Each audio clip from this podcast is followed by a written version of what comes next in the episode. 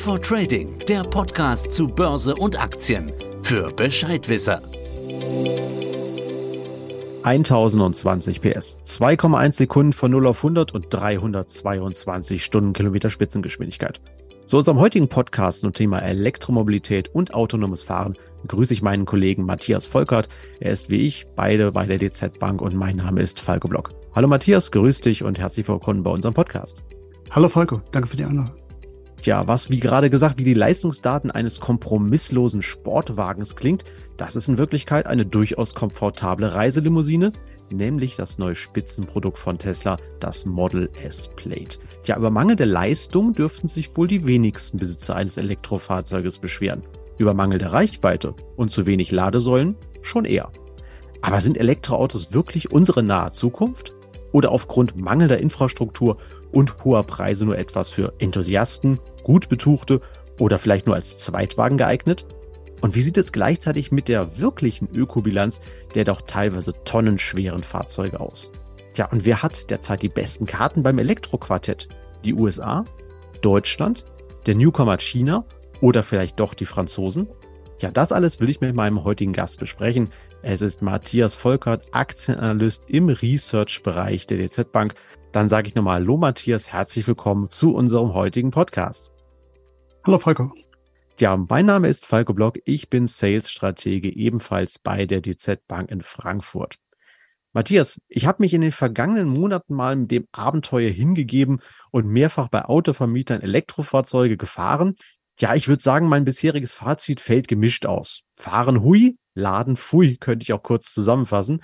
Also egal eigentlich, ob großes oder kleines Auto, ob aus chinesischer, deutscher oder französischer Herkunft, das reine Fahrgefühl, die Ruhe und vor allem auch die Spritzigkeit der Autos, also wie die echt abgehen, das hat mich echt richtig begeistert. Aber dann der Knackpunkt, die Aufladung der Batterie, das stellte mich immer echt für richtige Herausforderungen. Ich habe hier keine eigene Ladesäule zu Hause. Die Ladesäulen waren, wenn ich draußen war, nicht auffindbar, defekt, besetzt oder eben nicht kompatibel mit meinen schon diversen Ladeanbietern, die ich mir aufs Handy geladen habe, hat immer noch nicht gereicht. Insgesamt also echt noch viel Raum für die Praxistauglichkeit. Jetzt mal die Frage, wie sieht es denn bei dir aus? Welche bisherigen Erfahrungen hast du denn da gemacht? Ja, Falco, das deckt sich durchaus mit meinen Erfahrungen. Elektrofahren macht Spaß. Auch mit weniger als 1020 PS. Die unmittelbare Kraftübertragung ist sehr, sehr gut. Automatikfahren war für mich auch so eine neue Erfahrung, ist in Deutschland ja auch nicht so verbreitet, aber das ist ja per Definition auch Elektrofahren. Aber dann der Ladevorgang, das ist echt durchaus ein Thema. Die Navigation ist jedes Mal neu, jedes Mal anders. Und diese Ladesäulenwirrwarr aus Tarifen und Zugangsvoraussetzungen ist wirklich eine Umstellung zu den Benzintankstellen. Es wäre meiner Meinung nach deutlich einfacher, auch einfach mit einer Giro- oder Kreditkarte berufsfrei einfach zu zahlen, aber das ist da in der Regel nicht vorgesehen. Und etwas einheitlichere Tarife wären für den Nutzer auch durchaus willkommen. Ja, das stimmt. Das habe ich auch schon festgestellt. Ich kann da mal Zusatztarife hoch und wieder runterladen und mhm. auch die diversen Navis bei dem einen oder anderen haben mich dann in den Wahnsinn getrieben. Beim einen habe ich sogar erst in Chats festgestellt, die haben ein ganz einfaches Verbrenner-Navigationssystem eingebaut. Also Elektroladesäulen waren da gar nicht vorgesehen. Ja, wenn man jetzt der aktuellen Berichterstattung folgt, kommt es einem aber schon so vor, als seien die Würfel bezüglich der zukünftigen Antriebstechnik eigentlich schon gefallen. Batteriebetriebene Pkw sind das Maß aller Dinge ja, der Verbrenner oder andere Alternativen schauen kaum noch Beachtung zu finden, zumindest wenn man jetzt auf die EU schaut. Ist dem eigentlich wirklich so oder siehst du hier trotzdem noch Chancen für andere alternative Antriebsarten, die dann auch ökologisch einwandfrei sein könnten? Mhm. Ja, da müssen wir einerseits trennen zwischen einerseits wasserstoffbetriebene Autos und womöglich E-Fuels. Bei Wasserstoff das wird sich bei PKWs aus meiner Sicht nicht durchsetzen. Der Preis ist einfach zu hoch. Wer heute schon bei 10.000 Euro Abstand zum Verbrennerauto aufstöhnt, der wird bei 30 oder 40.000 Euro, die mehr zu zahlen sind, für ein Brennstoffzellenauto wahrscheinlich nicht das Ganze mitmachen. Zudem ist die Zahl der Ladepunkte noch sehr, sehr übersichtlich. Und der Vorteil wäre da sicherlich, dass der Tankvorgang schneller ist als bei Batterieautos. Es passt nicht ganz so. Ja. Zudem ist äh, die Produktion vom grünen Wasserstoff der ja dann wirklich aus erneuerbaren Energien hergestellt würde, wirklich aktuell noch nicht skalierbar, nicht in der Menge da und dementsprechend auch sehr, sehr teuer. Allerdings im Unterschied zu PKWs bei, bei einem Lastkraftwagen, bei gewerblicher Nutzung, durchaus auch auf der Schiene oder auf dem Wasser oder vielleicht sogar in der Luft mit Flugzeugen. Da könnte es durchaus anders laufen, dass Wasserstoff eben eine echte Alternative ist. Und das geht dann bis zum Kleintransporter, der uns die Getränke oder eben unser im Internet bestelltes Paket vorbeischickt. Auch im ÖPNV ist das durchaus ein, ein Thema. Ah, das war so äh, dann bei, bei Bussen, bei Verkehrsverbünden äh, durchaus ähm, auch mit Wasserstoff äh, fahren. Das hat auch was mit der Betankung und dieser sehr, sehr teuren Investition bei den Tankstellen selbst zu tun. Wenn sowas in einem Werk, Werkshof steht, also zum Beispiel beim Verbund, beim Fahrzeugverbund, bei einer Spedition oder aber zum Beispiel bei einem Verkehrsanbieter, dann wird das besser ausgelastet. Und das hat den Vorteil, dass sich dann diese Investition besser trägt, als wenn das jetzt wirklich eine öffentlich zugängliche Ladetankstelle ist, die aber mehr hunderttausend Euro an Investitionskosten nach sich zieht. Ja, bei den E-Fuels, also synthetische Kraftstoffe, da sehen wir durchaus aufwendige chemische Prozesse. Das ist aktuell noch sehr, sehr teuer. Da sprechen wir über fünf bis zehn Euro aktuell, wohlgemerkt vor Steuern. Und das liegt daran, dass es eben auch noch keine Skaleneffekte gibt. Das kommt sehr, sehr stark darauf an, wie es sich denn entwickelt in den nächsten 10, 15 Jahren, wie viele Autos wirklich mit diesen E-Fuels dann auch ähm, betrieben werden können. Ja, du hast recht, das mit Wasserstoff ist wirklich ein Thema. Ich habe mir das mal in Frankfurt angeschaut. Es gibt ja auch hier Carsharing-Anbieter, ein, zwei, Autos stehen sogar in Frankfurt, die man mit Wasserstoff betanken kann. Da muss man sogar vorher eine kleine Schulung machen. Aber es gibt nur drei Tankstellen in ganz Frankfurt und Umgebung und zwei haben am Wochenende sogar noch geschlossen. Also das muss man sich gut überlegen, ob dann das, wie weit man dann da wirklich kommt. Da ist es auch mittlerweile mit den Elektrosäulen echt noch besser geworden. Jetzt werden ja Elektroautos von den Herstellern gerne als besonders umweltschonendes Fortbewegungsmittel angepriesen und senken auch den CO2-Flottenverbrauch des Anbieters, so ähnlich wie die tonnenschweren Hybrids, sehr interessant. Lokal emissionsfrei heißt es da. Ja, dem aufmerksamen Hörer ist da sicherlich schon das Wörtchen lokal aufgefallen, werden doch bei weitem nicht alle Elektroautos mit reinem Ökostrom geladen und auch bei der Produktion fallen nach Angaben von Kritikern, also der Autos, bis die dann entsprechend einmal auf dem Hof stehen, die Batterie und so weiter, fallen jede Menge CO2 und auch reichlich Umweltsünden an. Ja, Matthias, wie sieht es denn jetzt eigentlich mit der wirklichen Ökobilanz eines Elektro-Pkw aus? Gutes Stichwort, lokal emissionsfrei. Also ich muss vorschicken, ich bin Pendler und ähm, muss dann auch auf dem Weg zum Bahnhof an einer Hauptverkehrsstraße entlang. Und das ist sehr, sehr wenig mit Spaß verbunden, weil man da wirklich die Benzin- und Dieseldämpfe einatmet. Und vielleicht ein blöder Vergleich, Falco. Wir gehören ja zu der Generation, die noch so Raucherabteile in der Bahn kennt oder Clubs und Kneipen, wo er rauchen durfte. Das ist wahr. Und das kann man sich heute gar nicht mehr vorstellen. Das war ganz furchtbar. Und deshalb wird es noch ein richtig positiver Effekt, wenn E-Autos im Straßenverkehr deutlich stärker ähm, in der Quantität dabei sind.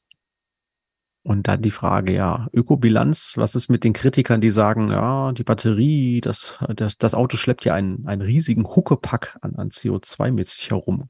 Ist das wirklich so oder wird das immer besser vielleicht auch? Wird, denke ich mal, besser, aber ganzheitlich gesagt, die Ökobilanz, da sind wir bei den E-Autos eben auch wirklich noch weit. Das liegt natürlich einerseits an der Stromerzeugung, die in Deutschland immer noch zu fast 50 Prozent aus fossilen Brennstoffen erfolgt. Und dann entstehen natürlich bei der Autoproduktion Emissionen und gerade auch bei den Batterien und dem Abbau der Vorprodukte, die ja durchaus toxisch sind, haben wir keine gute Ökobilanz aktuell. Von der Gesamtbetrachtung, also Neudeutsch well to wheel, vom Bohrloch zum Rad, ist da wirklich noch Luft nach oben. Okay, dann werfen wir jetzt auch mal einen Blick auf die Automobilbauer selbst. Die investieren ja derzeit rund um den Globus Milliardensummen in Forschung und Entwicklung ihrer Fahrzeuge, um sich einfach fit für das Elektrozeitalter zu machen. Dabei bleibt aber scheinbar das primäre Ziel immer noch weiter, möglichst viele Pkw, vorzugsweise natürlich diese margenstarken großen SUVs abzusetzen. Dabei hat für die Generation der jetzt jungen Leute, vielleicht also nicht unbedingt für uns, sondern hoffentlich auch für unsere vielen Zuhörer, ein eigenes Auto bei Weitem ja nicht mehr den Stellenwert wie früher. Ne? Fuchsschwanz bei uns war noch das ganz große Thema, aber ich sehe es auch kaum noch, dass sich Jugendliche am Wochenende irgendwo treffen und sich gegenseitig ihre Autos zeigen. Da heißt es einfach, nutzen ja, besitzen nein heißt es ja bei auch vielen Dingen entsprechend Carsharing, Ridesharing, Kurzzeitmiete sind hier die Zauberwörter, was jetzt entsprechend den privaten Pkw angeht. Wie siehst du denn das jetzt? Wird der eigene Pkw zumindest hier in Europa zum Auslaufmodell und bekommen dann die Hersteller demnächst ganz massive Absatzprobleme bei der kommenden Kundengeneration? Ja, die Hersteller bereiten sich, denke ich mal, schon einigermaßen vernünftig auch auf die Zukunft vor. Das geschieht einerseits durch Trennung von Geschäftsbereichen. Du hast es angesprochen, die verdienen derzeit noch ihr Geld mit Verbrennern, mit großen Autos. Und das, dieses alte Geschäft wird aufgeteilt. Es wird eine neue Säule E-Autos und eben auch eine ganz wichtige Säule für die Zukunftsthemen bereitgestellt und darauf hingearbeitet.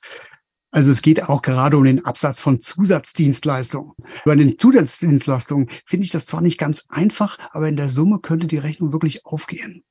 Da geht es einerseits um Versicherungsleistungen auf der Basis von Fahrwerten, eigene Softwarelösungen oder aber auch das Recycling von verstärktes Recycling, gerade auch was die Batterie angeht. Also die Kreislaufwirtschaft wird belebt. Das wird sicherlich auch durchaus positiv vom Gesetzgeber flankiert. Dementsprechend sehe ich da schon auch eine Perspektive.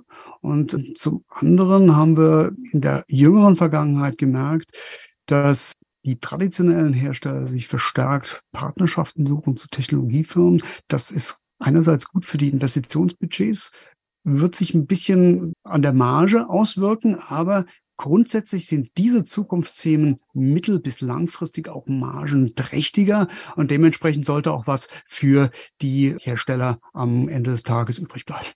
Ja, stimmt. Ich glaube, das Thema Abo beziehungsweise Zusatzdienstleistung ist ein wichtiger Punkt. Ich habe letztes Mal gelesen, ein Autohersteller wollte den Leuten versuchen zu sagen, ihr könnt von Oktober bis März frohe monatliche Gebühren die Sitzheizung hinzubuchen und dann nicht mehr. ähm, ist, also lustige Modelle gab es, gab wohl einen Aufschrei in der Republik beziehungsweise bei den Nutzern, äh, weil ja, wir kennen es eigentlich noch nicht. Wir kaufen das Ding und das Einzige, was man uns dann vielleicht nachher nochmal verkauft, ist irgendwie Scheibenwaschwasser oder ein bisschen schöneres Öl, wenn der Wagen gewartet wird. Also da ergeben sich sicherlich noch interessante Möglichkeiten, aber da müssen wir uns dann als Kunde sicherlich auch mal drauf einstellen. Jetzt aber noch mal in Ergänzung. Im Sommer gab es ja das 9-Euro-Ticket. Ja, hat auch für volle Züge gesorgt, aber es wurde sehr gut angenommen. Jetzt sagen auch einige, naja, es gab viele Zusatzfahrten, also richtig umgestiegen ist keiner. Jetzt gibt es aber Planungen zu einem 49 Euro Euro-Deutschland-Ticket für den Nah- und Fernverkehr. Kann das denn eventuell eine Bedrohung für den etablierten Automobilhersteller werden? Hm. Ich glaube nicht, dass es ein möglicher Gamechanger ist, negativ gesagt, für die Automobilbranche. Also ich habe ja schon erwähnt, ich bin Pendler und daher bin ich auch Profiteur von einem solchen äh, Ticket. Aber ganz ehrlich, die Qualität an so einem All-You-Can-Eat-Buffet, die geht mit der Zeit runter. Und die Verkehrsverbünde, hätten oder haben dann in naher Zukunft keinen eigenen Preissetzungsspielraum mehr. Es erscheint mir durchaus der Verdacht, dass die Leistung in der Zukunft dann eher schlechter wird. Und dementsprechend hat aus meiner Sicht der Individualverkehr auch gerade im ländlichen Raum weiterhin wirklich eine Zukunft. Stellt sich eher für mich die Frage, inwieweit da mehr vermehrt wirklich Carsharing-Angebote angeboten werden oder Robotaxis in der Zukunft größeres Thema sein wird. Also das ist ein, aus meiner Sicht sehr spannendes Zukunftsthema. Hm, Carsharing hast du schon genannt. Ich habe, glaube ich, letztes Mal gelesen, es gibt, glaube ich, 3,5 Millionen Carsharing-Nutzer in Deutschland. Das ist zwar nicht wenig, aber es gibt 40 Millionen PKWs und diese ja. Stahl, die ist auch relativ stagnierend, also da tut sich nicht viel. Bei mir um die Ecke gab es mal vier Carsharing-Automobilanbieter, jetzt gibt es nur noch zwei, also irgendwie so richtig laufen tut das scheinbar auch nicht. Jetzt gibt es ja neben der Elektromobilität noch einen weiteren Megatrend, den wir uns heute mal anschauen wollen und der die Autohersteller der Zeit umtreibt. Da kommt auch das Stichwort Zusatzdienste wieder mit rein. Das autonome Fahren. Ja, darunter versteht man, dass ein PKW, gesteuert durch interne Bordsysteme, ohne jeglichen Eingriff des Fahrers durch durch den Verkehr navigieren kann. Bislang sind wir ja so bei Assistenzsystemen, das heißt, ich habe den Automaten, der hält den Abstand, eventuell kann der auch die Spur wechseln, wenn es hochkommt. Es gibt, glaube ich, jetzt auch einen einzigen Anbieter, der auch die Möglichkeit gibt, dass so bis 80 Stundenkilometer auf der Autobahn, wobei ich mich auch frage, wie das funktionieren soll, das Auto weitestgehend autonom fährt. Ich muss dann also nicht ständig auf die Straße schauen. In den USA sind schon Anbieter, die sind da deutlich besser unterwegs. Da gibt es auch schon erste fahrerlose Taxis Hier klar, jeder Unfall wird dann natürlich ein Argusaugen beobachtet. Aber während einige Hersteller weiterhin Milliardensummen in die Forschung und Entwicklung hier investieren, haben sich andere zuletzt von dem hehren Ziel ja wohl verabschiedet, dass es irgendwann vollautonome Fahrzeuge geben könnte. sogenannte Stufe 5 nennt man das wohl. Und die haben einfach gesagt, das Ganze geht ihnen zu langsam, kostet zu viel Geld, können wir nicht entsprechend monetarisieren. Wie ist denn das hier? Wie siehst du diesen Megatrend, die Chancen und das Potenzial in nächster Zeit? Ist autonomes Fahren vielleicht sogar schon in greifbarer Nähe und braucht nur noch eine Akzeptanz? Oder bleibt das eher so eine Utopie für irgendwelche schönen Romane? Also meine Meinung ist, das wird noch eine Zeit lang dauern. Es ist eben auch eine Definitionsfrage. Gerade bei den sind die Assistenzsysteme, ist das eigentlich schon autonomes Fahren? Ich meine, nein.